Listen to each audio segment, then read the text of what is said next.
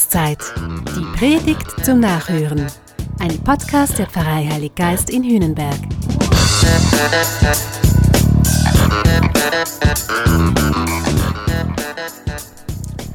Am vergangenen Sonntag hatten wir gehört, wie Gott dreifaltig kommuniziert und uns so seine Botschaft mitteilt. Heute kommt quasi Teil 2, denn jede Botschaft braucht ja auch Botschafter. Heute geht es also um die göttliche Personalstrategie. Jesus sieht die Menschen und hat Mitleid mit ihnen. So viel Gewimmel und Gerenne, alle strampeln sich ab, suchen das Glück und so viele werden müde und erschöpfen. Ach, wenn sie doch nur wüssten, dass sie sich gar nicht selbst erlösen können und dass sie es auch gar nicht müssen. Dass Gott immer schon für sie da ist, dass er sie sucht dass er sie liebt vor und jenseits aller Leistung und allen Versagens. Das muss unbedingt gesagt werden. Aber von wem? Die Ernte ist groß, aber es gibt scheinbar nur wenig Arbeiter.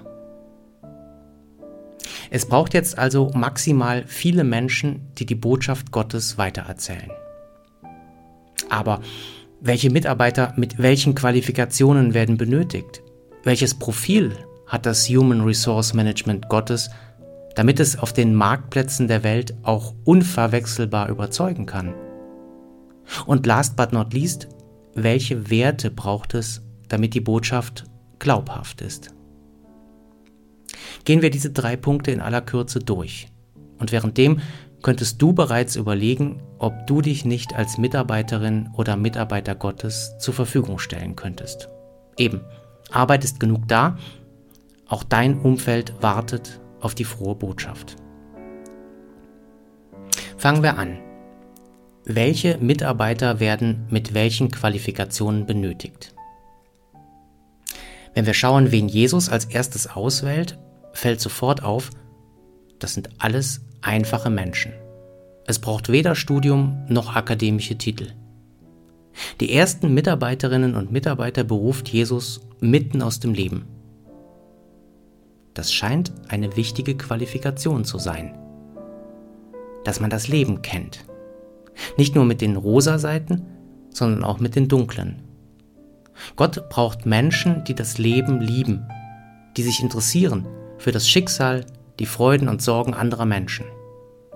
Leute, die die Zeichen der Zeit deuten, die hinhören, die heilen können, sammeln und integrieren. Auch ein blitzblanker Lebenslauf ist scheinbar nicht nötig. Jesus rekrutiert sogar Menschen wie Matthäus, ein Zöllner, Schuft und Halsabschneider. Eine zwielichtige Gestalt aus halbseidenem Milieu. Jesus sieht seine Qualität. Dieser Matthäus ist einer, der noch was will.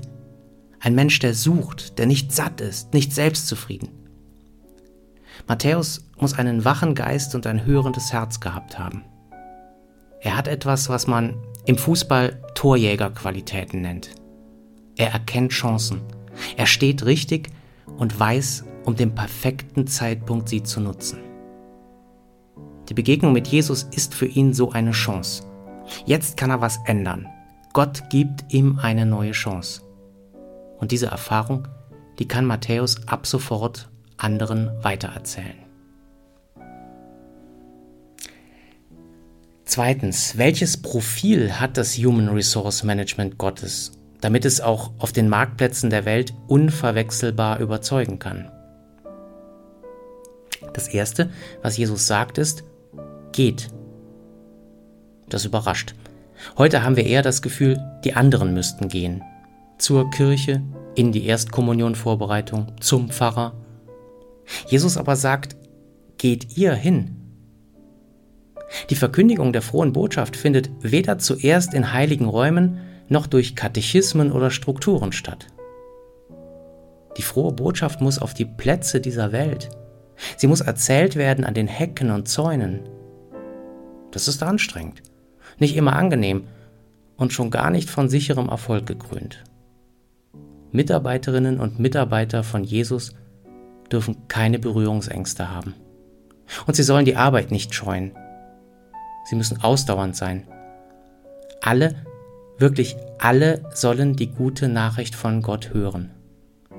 Jesus möchte keine Eliten bilden. Seine Kirche darf keine Minderheit, kein heiliger Rest sein. Jesus will, dass sich alle Menschen von Gott angesprochen wissen.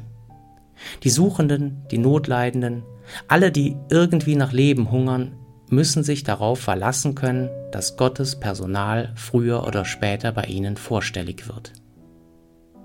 Papst Franziskus beschreibt das Profil der Christinnen und Christen so. Mir ist eine verbeulte Kirche, die verletzt und beschmutzt ist, weil sie auf die Straßen hinausgegangen ist, lieber als eine Kirche, die aufgrund ihrer Verschlossenheit und ihrer Bequemlichkeit, sich an die eigenen Sicherheiten zu klammern, krank ist. Drittens, welche Werte braucht es, damit die Botschaft glaubhaft ist? Klar, Gott sind Werte wichtig. Werte braucht es deshalb auch bei seinen Mitarbeiterinnen und Mitarbeitern. Inhalt und Form müssen ja übereinstimmen. Botschaft und Botschafter sind nicht voneinander zu trennen. Sonst wird es schnell unglaubwürdig, lächerlich, sonst gerät alles zur Heuchelei. Einiges von diesen Werten ist eben bereits angeklungen, dass die Botschaft Gottes nur auf Augenhöhe verkündigt werden kann, dass sich niemand besser fühlen und darstellen muss, weil wir vor Gott eh alle gleich sind, dass die Botschaft nicht wie eine schwere Last verkündigt werden darf. Gute Botschafterinnen und Botschafter sind demütig, animieren zum Guten, ohne anderen ein schlechtes Gewissen zu machen. Sie motivieren, statt Fehler zu suchen. Und Mitarbeiterinnen und Mitarbeiter Gottes leben einfach. Sie machen sich abhängig von anderen, zum Beispiel von der Kirchensteuer. Sie reisen mit leichtem Gepäck. Sie leben gewaltfrei, suchen Gemeinschaft, schätzen Gastfreundschaft. Sie sind klug und ohne Falsch. Vielleicht hast du es beim Zuhören gemerkt ja, es ist so.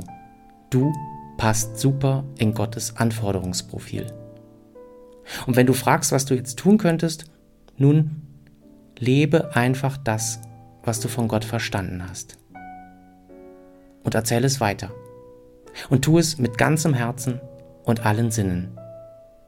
Willkommen in Gottes Team.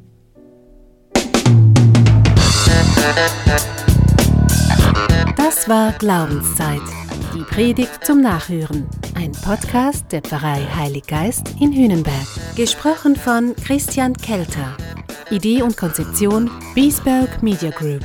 Wir machen Medien.